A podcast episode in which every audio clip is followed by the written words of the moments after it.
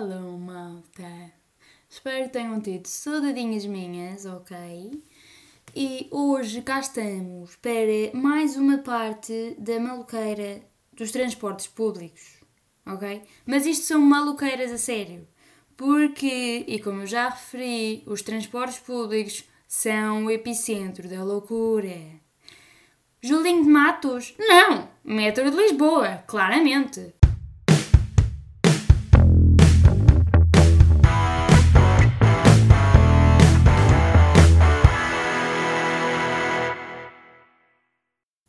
Então, como forma de equilibrar toda a loucura que eu vos incuti no último episódio, eu queria, desta vez, começar com uma história relativamente fofinha. Uma história que acaba por ser obra do universo e do destino e é tipo, oh, que querido, que lindo, e pronto, é aquela coisa toda fofinha e somos todos muito ameriquinhas.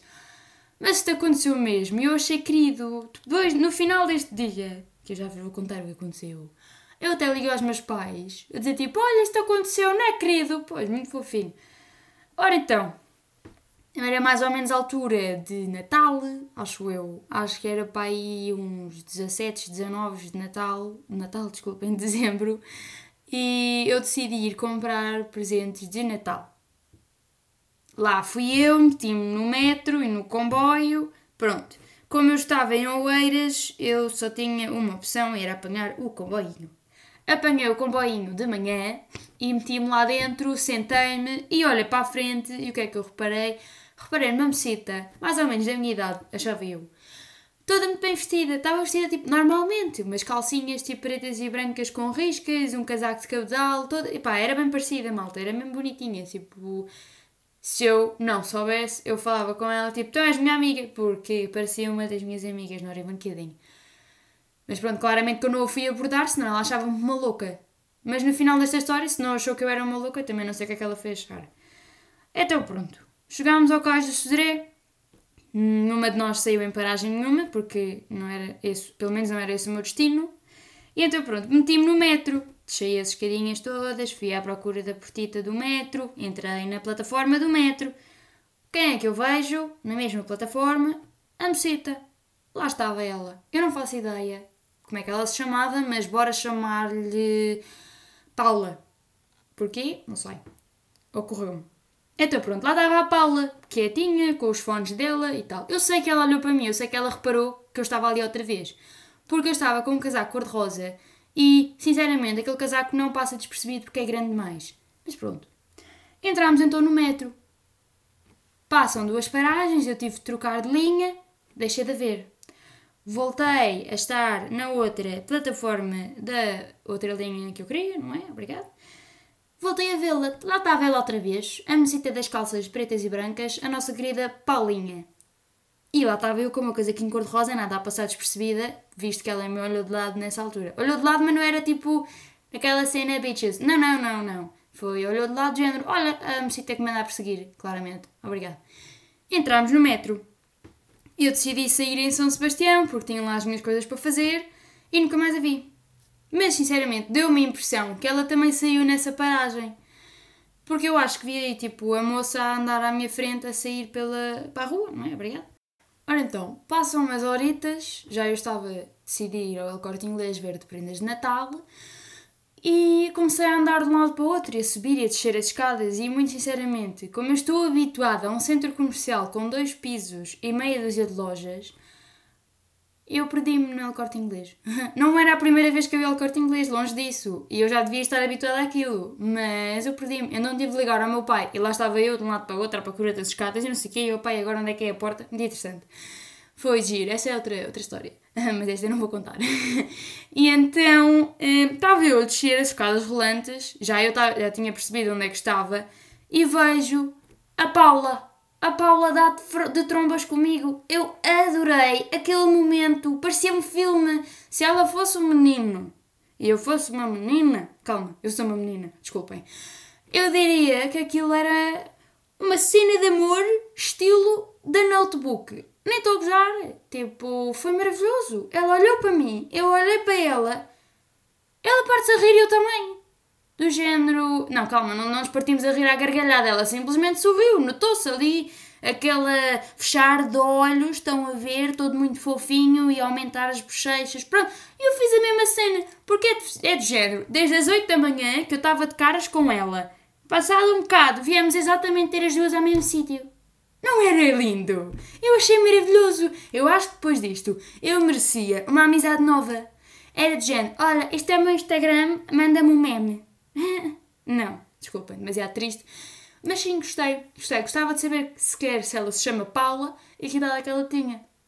Porquê? Não é relevante, queria ser apenas amiga dela porque claramente o destino estava a juntar-nos. Mas sim, malta, esta é a história fofinha que se me passou no metro e, como eu tenho uma data delas e esta é a única querida, acho que é problemático.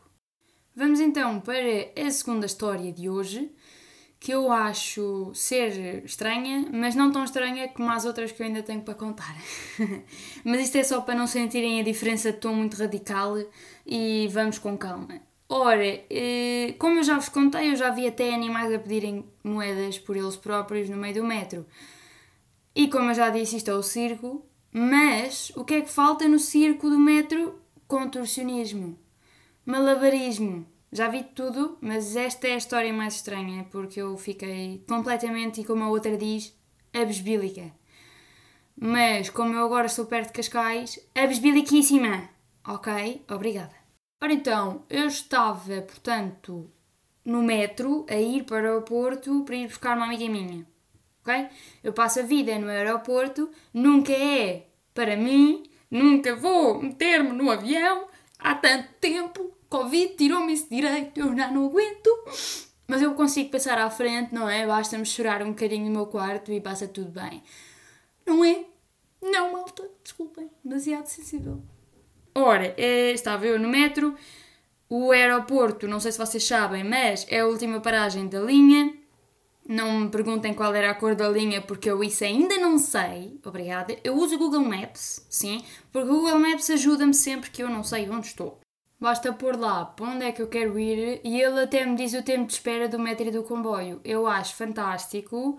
Diria até que é uma invenção digna de um prémio. Mas eu já me estou a alongar demais e a falar sobre coisas que não têm nada a ver com a história, portanto vamos é continuar. Eu estava então encostada a um conjunto de bancos porque eu sou aquela pessoa que prefere não se sentar. Não perguntem porquê, 90% das vezes eu não me sento. Obrigado. E então eu estava encostadinha aos bancos durante imenso tempo, porque tive de esperar imenso tempo pela minha paragem, e houve uma das paragens que chegou um grupo de adolescentezinhos, quatro, e eles começaram logo, right away, a olhar para a zona onde eu estava. E eu não estava a entender qual era a cena, porque para já não queria olhar de frente para eles, para perceber se estavam mesmo a olhar para mim ou não, porque estavam-me a irritar, estavam a olhar para aquela zona que era onde eu estava querendo ou não, eu estava nas, no campo de visão deles e não queria. Tenho esse direito, certo? Obrigado. Quando eu já me estava a passar, tentei então olhar discretamente para a cara deles e percebi que eles não estavam a olhar para mim. Ponto número um, sou uma egocêntrica de primeira. Obrigado. Mas então o que é que eu decidi fazer? Epá, eu olhei discretamente para a direita, que era para onde eles estavam a olhar também, e eu não podia estar mais pasmada com a situação que era assim: um homem completamente careca. Aliás, a cabeça dele tinha um formato estranho, eu diria até cadavérico. É, era mesmo estranho, malta, não consigo nem descrever. A pele dele estava meio bronzeada, não estava bronzeada. Sei que não estava nem pálido nem muito vermelho. Obrigado. Nisso não interessa absolutamente nada para a história, mas eu gosto de referir. Ora, o que é que ele estava a fazer? Ele estava bebendo uma bebida energética qualquer, não era das normais, portanto também não sei qual é a marca, não interessa. E ele bebia e punha a lata no topo da cabeça. Eu não percebo. Se calhar doíam-lhe as mãos, mas a prateleira dele claramente que era a cabeça. Porque ele bebia, a lata ia para a cabeça. Depois partia-se a rir. Pegava outra vez na lata, bebia mais um bocadito, punha a lata na cabeça, ria-se outra vez, sozinho. Eu não percebi se ele estava a olhar para as crianças e estava-se a rir das crianças e da reação delas, mas o que é facto é que não era normal, e como já vos disse, isto é claramente o número de contorcionismo do metro. Obrigado. E então, o que é que aconteceu? O homem, quando acabou de beber a sua bebida energética, não, ele não pôs a lata em cima da cabeça, não. Ao invés, ele decidiu pôr uma bola que aparentava ter eh, no mínimo um quilo, aquela bola era gigante, uma bola meio bege, não perguntem qual era o material porque eu não sei descrever, nem sei que material é aquele. Na cabeça, ele decidiu ir então o resto das paragens do metro a equilibrar a bola de um quilo na cabeça. E eu acho que não era a primeira vez que ele fazia tal coisa, porque de facto a cabeça dele tinha ali o buraquinho para pôr a bola. Aquilo encaixava perfeitamente e ele aguentava com a bola ali durante não sei quanto tempo. Foi fantástico, até porque eu estava encostada quase ao senhor. Eu estava a centímetros de tocar naquele senhor. Longe de mim, porque eu não queria chateá-lo nem estragar o número de magia, não é? Se eu lhe tocasse, se calhar a bola caía-lhe e magoava e minha Nossa Senhora, nós não queremos tal desastre no meio do metro. Portanto, afastei-me. E então o senhor decidiu sair na paragem dele. Obrigada, Teresa, isso é um bocado lógico. E a bola uh, ia caindo quando ele desceu o, da carruagem para o chão, estão a ver? Pois, interessante. Não gostei nada da experiência, foi estranha. Ah, eu não paguei para ir ao circo e quando não pago é porque realmente não me apetece frequentar tal place. Mas acontece. Maybe I'm being a bit harsh on the man with the ball, mas eu peço-vos para entenderem a minha parte, eu fui apanhada de surpresa. Mas acontece. Ora então, a próxima história não é tão agradável, é até um bocado creepy, e aconteceu mesmo. Aliás, nada daquilo que eu estou para aqui a dizer é inventado, eu não tinha imaginação suficiente, porque as pessoas surpreendem-me todos os dias. Portanto, houve um dia que eu decidi ir fazer uma surpresa aos meus pais e não lhes dizem nada, e ir de Lisboa a Évora quando estava combinado eu ficar em Carcavelos. Não aconteceu, eu decidi meter nos transportes públicos porque já tive tantas boas experiências, porque não repetir? E então o que é que aconteceu? Eu decidi pôr-me no comboio na pior hora de todas, aquilo estava cheíssimo, era literalmente uma discoteca. E para mim uma discoteca é uma lata de sardinhas, porque ninguém se conseguia mexer, se eu mexesse, tinha de pedir desculpa porque dei com o cotovelo na boca de alguém sem me apetecer. E não dava para respirar. Quem quisesse sair do comboio não conseguia. Quem quisesse entrar no comboio também não conseguia. Interessante, obrigada. Ora, aquela linha estava com defeito e então havia paragens que ele ou não fazia ou demorava muito tempo a fazer, portanto dava tempo para muita coisa.